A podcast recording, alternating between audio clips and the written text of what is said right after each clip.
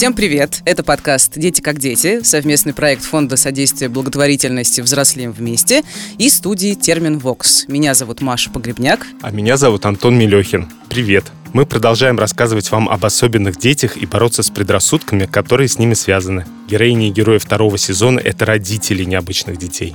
И у нас сегодня в студии Елена Аверьянова, председатель пациентского комитета фонда «Подсолнух». Этот фонд помогает детям и взрослым с первичным иммунодефицитом и аутоиммунными заболеваниями.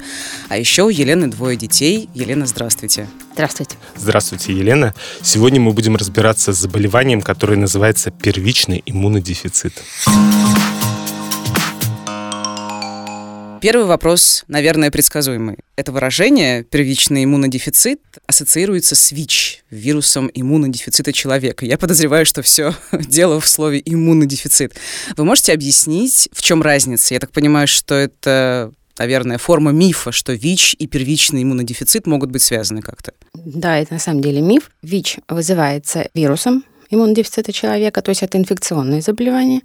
И там опасность, собственно говоря, в том, что человек может быть на определенных стадиях заразен. Поэтому он принимает терапию, при которой он может жить обычной жизнью и безопасен совершенно для окружающих. А первичный иммунодефицит – это опасность представляет общество для самого человека с первичным иммунодефицитом. То есть он абсолютно не опасен ни для кого, а наоборот, люди, особенно с какими-то инфекционными заболеваниями, представляют для него большую опасность. И почему же он тогда не защищен? Что происходит с ним? Суть заболевания в том, что нарушена, собственно говоря, внутренняя защита организма, и любой какой-то даже минимальный вирус, который обычные люди переносят, то есть в виде какого-то насморка, там небольшого кашля и прочего, у них может вызывать серьезные осложнения вплоть до летальных исходов. А я правильно понимаю, что это что-то связанное с генетикой, то есть это врожденная история?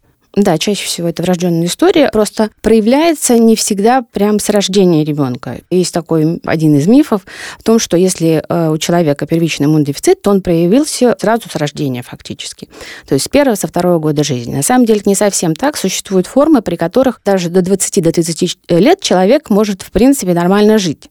Ну, он болеет чуть чаще, чем остальные, но по большому счету себя как-то не чувствует каким-то особенным. В 30 лет, допустим, заканчивается вот этот резерв, с помощью которого он жил, и болезнь разворачивается как раз в полную силу, когда ему требуется серьезное лечение. Вы сказали про формы иммунодефицита первичного. То есть, получается, существуют разные первичные иммунодефициты? Да, на сегодняшний день больше 350 форм уже открыто. Ого. Сколько их еще не открыто, мы пока не знаем. А как же разобраться? Возможно ли классифицировать такое огромное количество видов? И диагностировать?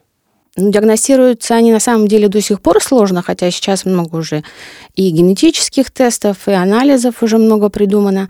До сих пор есть проблемы с диагностикой. Раньше диагностировали, в принципе, чаще всего посмертно первичный иммунодефицит. То есть сейчас научились э, делать, допустим, скрининг, если у новорожденных, да, за рубежом он уже сейчас э, введен и используется. У нас только-только вот смогли пробить эту стену бюрократическую, и у нас сейчас тоже будет введен э, в скрининг анализ на первичный иммунодефицит дефициты. Не на все, а на те, которые можно выявить с помощью именно этого скрининга. А вот такой вопрос все-таки объясните. Первичный иммунодефицит – это когда человек просто очень часто болеет, всем, чем только можно, или он болеет определенными болезнями? Дело в том, что первичный иммунодефицит – очень большой спектр заболеваний. Я назвала уже, собственно говоря, да, больше 350 видов. Они очень разные. Есть те, которые проявляются тяжелыми инфекциями. У ребенка начинается насморк, насморк перетекает в гаймориты и прочее, в пневмонии, и то есть, да, там серьезное осложнение на организм. Есть варианты первичного иммунодефицита, такие как как, например, наследственный отек. То есть, в принципе, ребенок особо не отличается от остальных. Его особенность в том, что у него возникает отек на стресс, на контакт с каким-то веществом, на какие-то там, не знаю, раздражители. То есть возникает сильный отек, и это вплоть до смертельных случаев, возможно, если не ввести определенные препараты. А отек чего? Любых органов. Это типа аллергии или как при аллергии бывает отек? Немного, да, похоже. Это вот, может быть, слышали, отек квинки существует, да? Да, да. Но вот это подобный, но он более серьезный, его сложнее остановить. То есть если отек квинки останавливается гормонами и антигистаминами, то наследственный ангионевротический отек останавливается только специальными препаратами. То есть вот обычные препараты, которые при отеке квинки применяются, они не работают в данном случае. У вас э, тоже двое детей, насколько мы знаем, у которых проблемная иммунка. Во-первых, как их зовут? Их зовут Арина и Милана. А сколько им лет? Ну, сейчас они достаточно большие уже, 18 и 16. Про их диагнозы. Они как-то связаны, они разные или это одно проявление одного и того же? Ну, у них немножко разные проявления одного и того же, скажем так. То есть название этому виду первичному дефицита пока еще не дали. Ну, предполагается, это одно и то же, да. Хотя немножко разные проявления у них. Как они себя чувствуют вообще? Ну вот как ни странно, да, можно упомянуть коронавирус, что когда все ходят в масках, и они тоже ходят в масках, они лучше себя чувствуют. То есть, получается, они ну, таким образом чувствуют себя в большей безопасности, потому что никто на них ничем не дышит, грубо говоря. Да, и они реально вот за этот год, то, что мы провели в масках, они болели буквально один-два раза, по сравнению с тем, что раньше они болели от 12 до 20 раз в год. Хороший пример для тех, кто утверждает, что маски бесполезны. Да. Ну да, для людей с иммунодефицитом они очень даже полезны. А такой вопрос, когда вы начали замечать, что с вашими детьми что-то не так? Это было с детства или это проявилось позже, там, в подростковом возрасте? Ну, у старшей проявилось 8 лет. То есть у нее возник гематогенный остеомиелит, причем первичная хроническая форма. Опять страшное слово. Что это значит? Да, это воспаление кости. Это было нетипично, потому что травмы не было. То есть обычно остеомиелит возникает вместе травмы, перелома. Да, у взрослых это может быть последствия огнестрельного коптера и прочее. То есть тут не было ничего. Лечение не помогло, пришлось, собственно говоря, делать операцию. Когда вы все-таки узнали про диагноз, когда стало понятно, что это вот необычное состояние? Узнала я гораздо позже, тогда, когда заболела младшая. Старшую прооперировали, и, в общем-то, тему пока закрыли. А когда заболела младшая, у нее тоже 8 лет, а у нее возникли похожие очаги в позвоночнике. И начал ломаться позвоночник. То есть по очереди просто начали ломаться позвонки. Мы были даже в Германии, и они тоже не поняли, что это. Нам пришлось обратиться здесь уже, в России, в Рогачева. И один из врачей говорит, слушайте, я не знаю, что это, но что-то надо делать, потому что иначе это опасно просто для ребенка. Но он предложил один из вариантов лечения – капельницы бисфосфоната препарат капается людям, у которых есть метастазы в костях. Мы не знаем, что мы лечим, но как-то кости спасать надо, иначе ребенок да, будет в инвалидной коляске. Мне пришлось подписать, собственно говоря, документы о том, что я согласна на эксперимент, потому что вариантов других не было. То есть это был действительно эксперимент? Это был эксперимент. Похоже на серию доктора Хауса. Да. Провели капельницы, и процесс остановился. И вот тогда я познакомилась, собственно говоря, с фондом «Подсолнух», который приглашал на свои лекции. И когда я пришла, собственно говоря, на лекцию, которую провела Анна Юрьевна Щербина, я поняла, что, в принципе, это что-то похожее первичный иммунодефицит. Это иммунолог, заведующий отделением иммунологии клиники Рогачева. Я послушала и поняла, что нам нужно к этому врачу попасть. Когда мы к ней пришли, она говорит, а где вы были до этого? У девочек какие-то серьезные проблемы продолжались с тех пор или удалось избежать? Лечение подобрали там какое-то более правильное, например? У моих детей нет лечения заболеваний как такового. То есть мы лечим то, что у них начинает проявляться. Симптоматически. Да. То есть э, возникает там проблема со щитовидкой, соответственно, назначаются гормоны. Возникает там еще что-то, крапивница, соответственно, лечим крапивницу. То есть симптоматически пока не показано что-либо серьезное, потому что врачи опасаются, что это может дать другую побочку какую-то. Вы говорили, что ваши девочки болеют от 12 до 20 раз в год, да, правильно? Да. И как выглядит ваша жизнь? Ну, извините за такой вопрос. Большую часть времени вы проводите... На больничном? Ну да, да. или в кабинетах врачей. Да, кабинетах врачей на больничном. То есть так как они уходят в школу, соответственно, это неделя школы и три недели дома. Помимо вашей деятельности в пациентском комитете, у вас какая-то другая работа есть, кроме общественной деятельности, я хотел сказать? Нет, вот именно работы у меня нет, потому что я вынуждена постоянно ходить по врачам, сдавать анализы, делать МРТ и, собственно, все прочее. У меня просто много общественной деятельности, которой я могу заниматься в свободное время, скажем так. А вы одна, получается, занимаетесь вашими детьми? Или вам помогают родственники, близкие, друзья? Муж. Муж работает, муж зарабатывает деньги, чтобы мы могли лечиться, ходить по врачам и сдавать анализы. Вот. А я занимаюсь, соответственно, непосредственным лечением. Какие ограничения, если есть, вот в жизни ваших девочек? Правила, может быть, которые им нужно соблюдать? Я пытаюсь представить, каково это болеть 20 раз в год. То есть жизнь обычная имеет место прогулки, не знаю, там, поездки, хобби, еще что-то. развлечения. Хобби у них есть, но это хобби как раз заключается в каких-то занятиях дома, то есть это рисование, там, не знаю, лепка. Одно время они ходили на лепку из глины, и там были камерные какие-то такие занятия, то есть по несколько человек, и это было, в принципе, нормально. То есть вот большие толпы, где большой кружок, там, да, там 20-30 человек, это уже не для них. То есть им в метро, получается, нельзя ездить, и появляться на людях нужно как можно реже. Ну, как можно реже, да. То есть я не могу сказать, что они там вообще не, теперь не появляются в метро и прочее. Но вот младшая, она, например, летом большую часть гуляет, да, у нее там есть друзья, у нее есть компании и так далее, но они в основном гуляют на улице. То есть парк Горького, там, Узион и прочее. То есть, допустим, если какой-то концерт в клубе, то это определенно мероприятие не для них. Если какой-нибудь open air, где там достаточно свободно, то можно сходить, да? Да, да. Примерно так. Так примерно, да. Они сильно страдают от этого? Мне кажется, они привыкли. То есть они изначально же болели. Для них это нормально. То есть все ходят, они болеют. То есть они как к этому привыкли, у них это ну, нормальная жизнь для них. А вы, как вы себя ощущаете в связи с болезнью дочек? Ну, учитывая, что дочкам уже много, я, честно говоря, уже не очень помню, что я ощущала в самом начале. Сейчас, ну, просто для меня это как данность. Ну, вот есть и есть так. Ну, был же какой-то момент принятия. Вы его помните? Или все это постепенно происходило? Ну, скорее постепенно. Более того, я скажу, что жизнь, скажем так, меня научила сравнивать с тем, что бывает еще хуже. Но это же не очень хорошо работает, правда? Не у Это всех как будто работает. обесценивает вашу собственную ситуацию. Не у всех работает на самом деле, но у меня так получилось, что у младшей астма началась в два месяца от рождения. То есть первый приступ был в два месяца, когда я домой принесла сирень. То есть она загремела в больницу, и потом это было еще 12, собственно говоря, 12 бронхитов и приступов было в течение двух лет ее жизни. В два года ей уже выставили официально астму. И тогда мне казалось, что все, астма – это конец жизни, это страшно вообще, как с этим надо жить? Ну, то есть у нас все время с собой какие-то баллончики, ингаляторы и прочее. Потом в три года ей выставляют язвенный колит, это другое аутоиммунное заболевание, которое диагностируется только инвазивными методами, то есть это колоноскопия. Под наркозом детям делается и прочее. То есть я поняла, что астма, в принципе, это не так уж страшно. То есть это сразу видно, это кашель, там, да, это там синие губы. Это я знаю, что делать, хватать там эти баллончики. То тут сидишь на пороховой бочке, и ты не знаешь, когда оно выстрелит. То есть оно вроде бы все хорошо, а потом раз, и все плохо, и, собственно говоря, да, требуется уже какая-то помощь. Я поняла, что язвенный колит как-то сложнее, чем астма. Вот астма уже не так страшно. Когда начали 8 лет ломаться позвонки, я поняла, что все предыдущее, в общем-то, ерунда. И астма, да? Да, что тут еще все сложнее. Но вот эта мысль о том, что это должно быть что-то одно, то есть, ну, не бывает таких вот букетов, да, у одного и того же человека просто так, вот букет. И когда мы нашли объяснение, да, что это просто все укладывается в первичный ну, мне на самом деле стало легче от этого. А вам часто приходится объяснять, там, допустим, вашим друзьям, близким, родителям, учителям, что это такое? Приходилось объяснять, причем больше всего раздражает, честно говоря, вопрос, а, ну да, я тоже болею часто. Блин, нет слов. Вот. Ну, когда человек считает, что он болеет, там, да, у него там был насморк, у него там был кашель, да, он там полежал три дня с температурой, вот, и ты сравниваешь, да, там, с пневмониями, там, синуситами и прочим, ну, сначала пытаешься объяснить, что это не совсем то, что вот ты болеешь, да, это тяжелее. Совсем не то.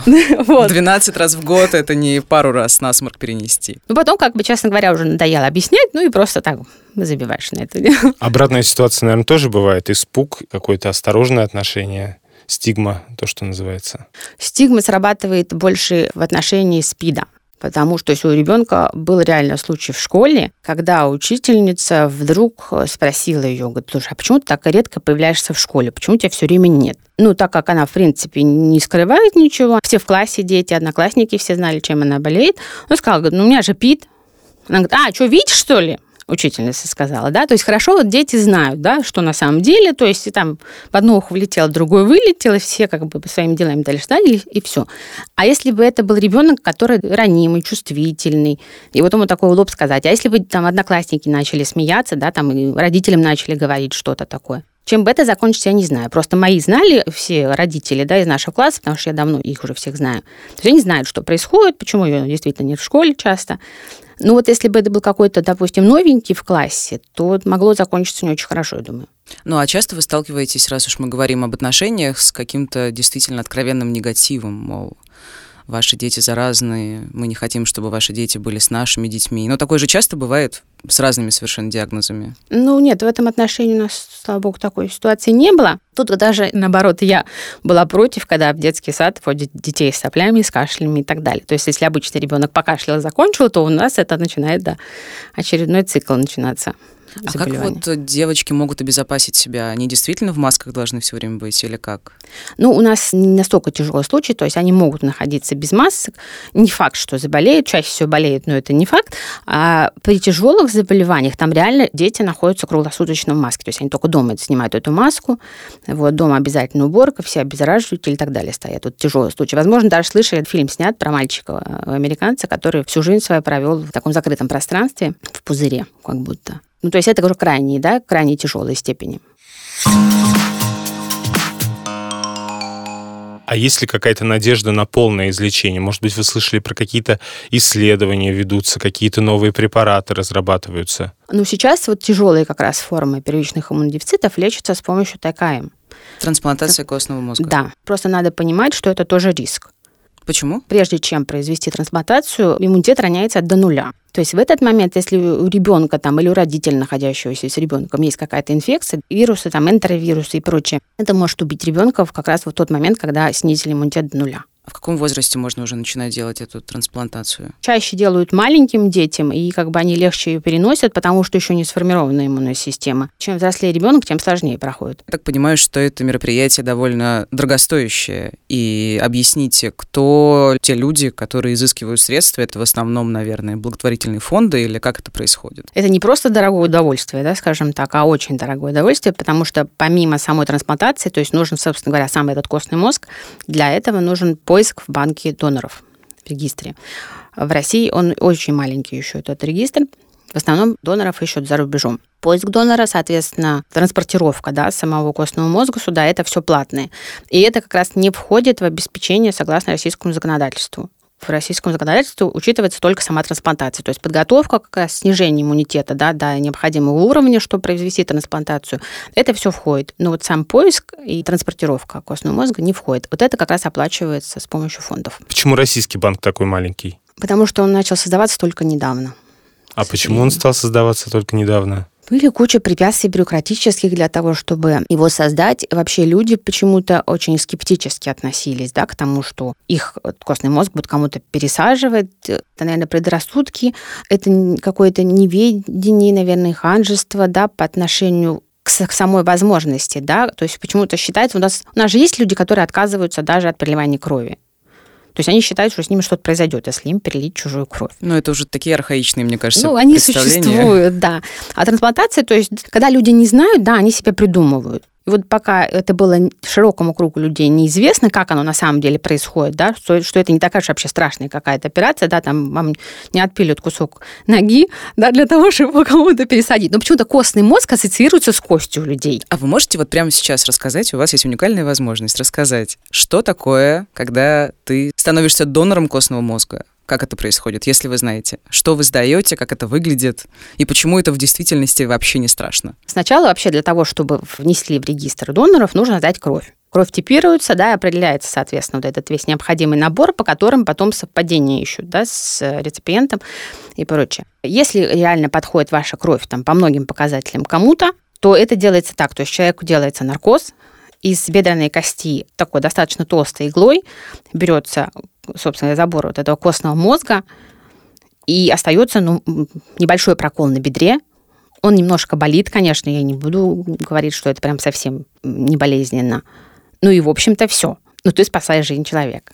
А потом, получается, с помощью этих клеток организм, ну вот насколько я читала, он создает фактически новую иммунную систему здоровую. Да, он замещает иммунную систему того, кому, собственно говоря, вводится костный мозг. В редких случаях происходит все-таки отторжение, да, когда не принимает организм чужой костный мозг. Допустим, я хочу спасти жизнь человека и а, стать донором костного мозга. Что я должен сделать? Куда обратиться? Куда пойти? Существует регистр, вот сейчас я не назову, честно говоря, то есть существует фонд, который занимается регистром костного мозга. Они как раз занимаются вот этой всей маршрутизацией, куда вам нужно пойти, где конкретно сдать, чтобы именно войти вот в этот регистр доноров. Но вот я недавно буквально прочитала, что уже российский как раз донор костного мозга понадобился за рубежом. Круто. Да, то есть уже не только мы у кого-то берем, теперь уже и наши доноры понадобились кому-то за рубежом. А препараты какие-то есть? Волшебные таблетки? Все-таки мы в таком прогрессивном уже обществе живем, где столько научных разработок. На сегодняшний день в основном все-таки первичные иммунодефициты лечатся как раз иммуноглобулинами. И еще маленькая ремарка – иммуноглобулин. Простыми словами, что это? Иммуноглобулин – это о, господи, боже мой. Ну, по Это белок. Белок, да, один из белков в организме, который регулирует какие-то определенные функции организма, да, защитные. Или, допустим, вот ИГЕ, э, конкретно белок, да, он чаще всего повышается при аллергии или гельминтозах. У человека первичный иммунодефицит, то своих иммуноглобулинов не хватает для защиты организма. То есть там просто каждый месяц происходит, э, собственно говоря, инфузия иммуноглобулинов. Инфузия? Ну, это капельница, да с помощью капельниц, несколько часов человек лежит под капельницей, и ну, на месяц ему примерно хватает для того, чтобы более-менее быть защищенным.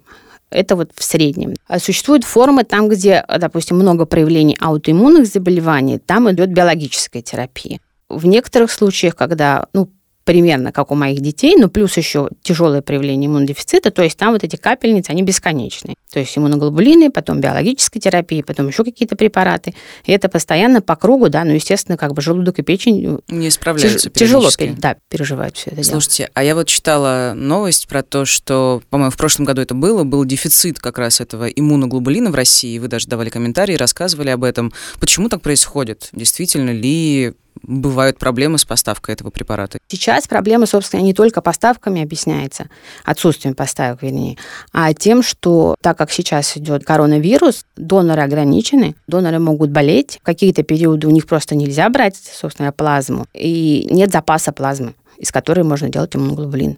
То есть это не синтетическое какое-то вещество, да, которое можно там производить на заводе. То есть это реально кровь, это плазма людей, доноров, которая перерабатывается, из нее берется иммуноглобулин. И сейчас, получается, нет этой качественной плазмы? Ее меньше, ее меньше стало, да. Сократилось количество доноров. А это только в России такая проблема? Нет, нет, это общая мировая проблема. В основном, кстати, в России там всего два, по-моему, препарата иммуноглобулина. У нас, мы в основном импортируем эти препараты. Вот, и у них тоже проблемы. И что делать? Какие-то есть аналоги? Или это невозможно, невозможно. создать аналоги? Нет, аналогов нет.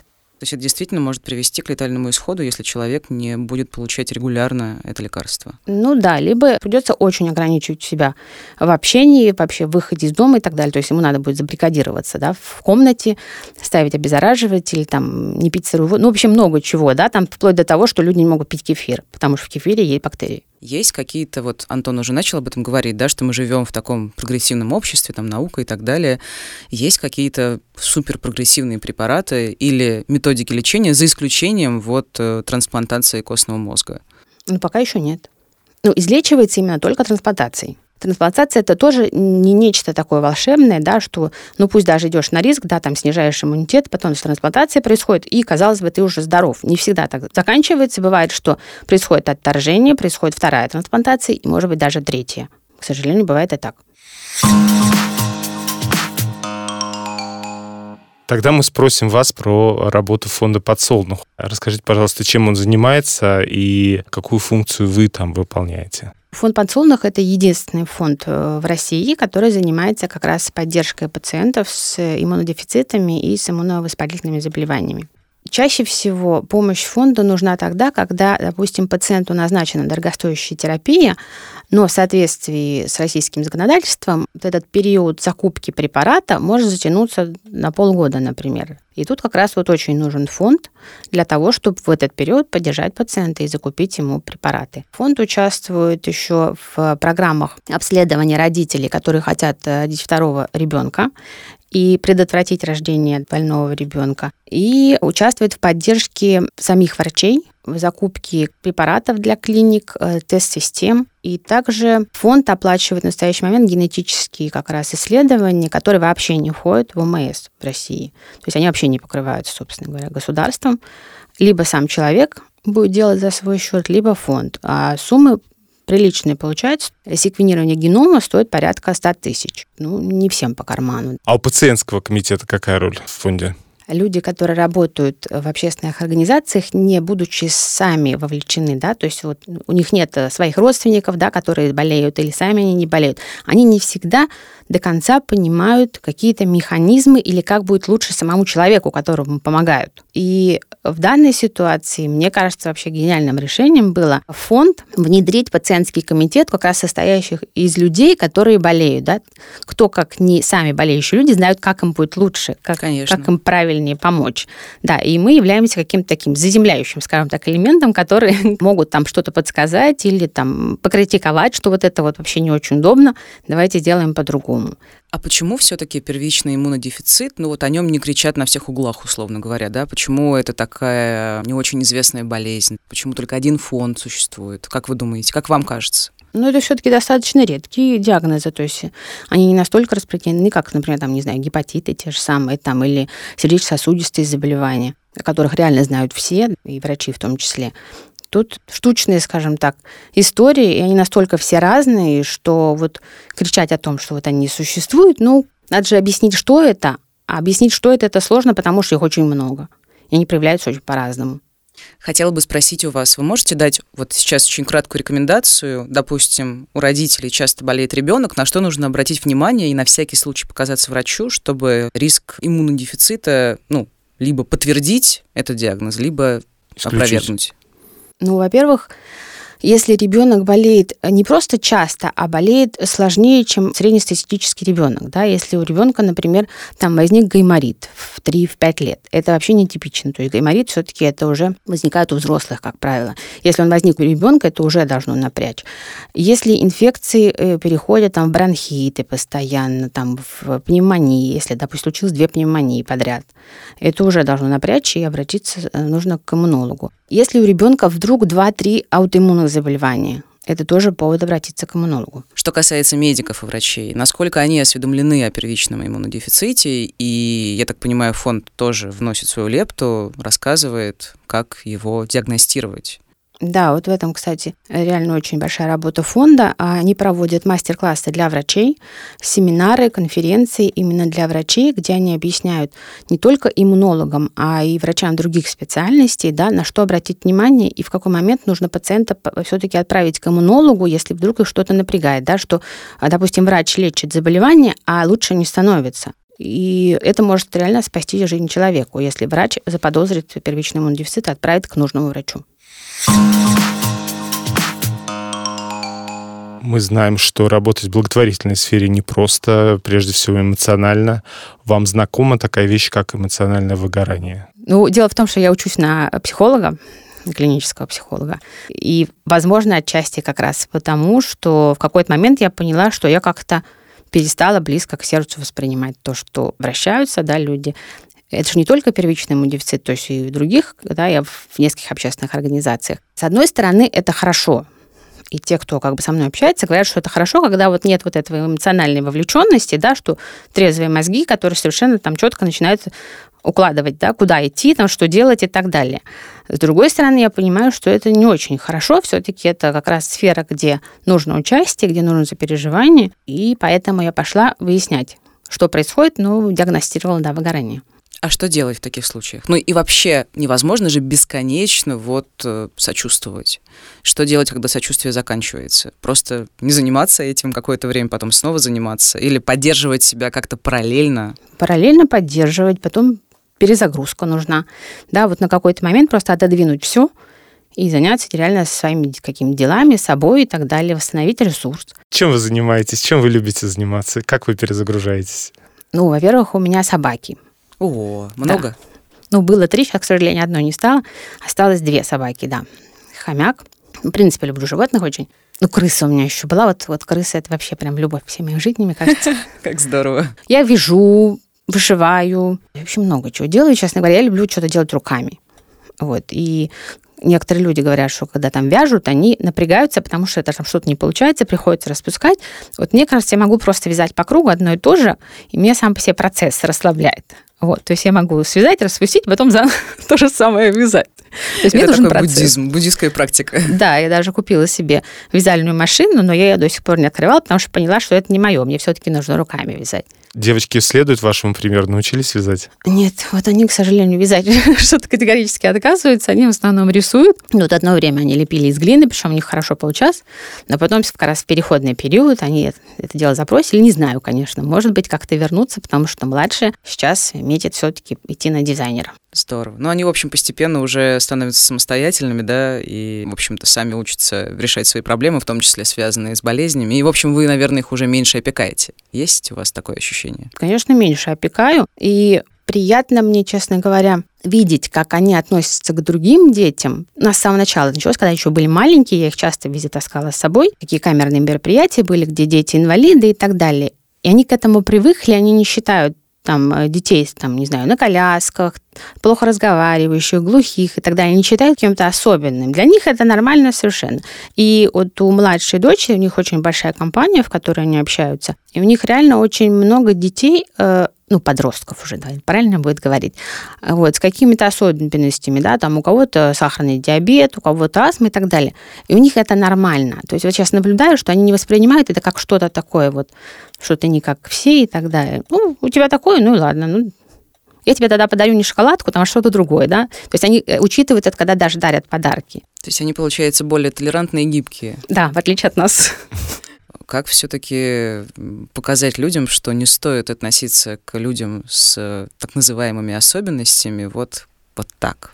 Есть две какие-то крайние точки. Некоторые как-то пренебрежительно относятся или вот дистанцируются, да, что вот, вот я этого не вижу и видеть не хочу. Другие, наоборот, начинают проявлять какое-то излишнее внимание, опеку, да, там пытаются делать что-то за человека, это тоже не надо, это прям другой полюс. То есть, то есть воспринимайте, вот он есть, да, вот сам едет там, да, сам открывает дверь. Но не надо в это время лезть и что-то помогать. Если ему нужна будет помощь, он об этом попросит. Не надо пальцем показывать. То есть вот у меня просто на младшей была какое-то время на коляске, да, в связи с переломами позвоночника. И я это, честно говоря, ощутила это на себе, да, когда там дети останавливаются, говорят, ой, смотри, какая большая девочка на коляске едет. Вот. Ну, так как я, в принципе, уже такая достаточно закаленная была, я не обращала внимания. Но есть же родители, которым это больно слышать, да, и тяжело. Они не могут каждого объяснить, что вот, извините, у нас там позвоночник сломан, да, или она там ходить не может. И мне было, честно говоря, очень приятно, когда мы пошли с классом гулять, и младшая была на коляске. А гулять пошли с классом старшей дочери, которые знали младшую, в общем-то, да, вот с самого маленького своего возраста. И я немножко переживала. Я должна была их сопровождать, но при этом есть младшая на коляске. Я думаю, как они сейчас воспримут? А что случилось там и так далее? Им было совершенно все равно. Они стали в очередь катать Милу на коляске. То есть они там с этих горок там в музеоне, да, там, я, я первый, нет, я первый, нет, ты, ты здесь его не стоял и так далее. То есть это было очень, на самом деле, приятно, что им вообще все равно, почему она на этой коляске. И интересно было катать коляску. То есть я вообще коляску больше не видела. То есть я вот приехала туда, они мне ее взяли, и только в конце, когда мы выходили из парка, я, собственно говоря, увидела Милу на коляске на этой. Все. Слушайте, есть надежда, что они вырастут в таких очень толерантных и адекватных людей, которые не будут тыкать пальцем в человека на коляске? Есть, думаю, да, большие шансы. У особенных детей и подростков, мне кажется, есть особенная роль учить окружающих толерантности. Да, и, возможно, они как раз учить будут через своих ровесников. То есть, когда, например, там э, дети уже видят, дети дружат, дети адекватно воспринимают, и дети родителям расскажут, что вообще-то, в принципе, это нормально. Ну и родителю приходится тоже привыкнуть, что это действительно нормально.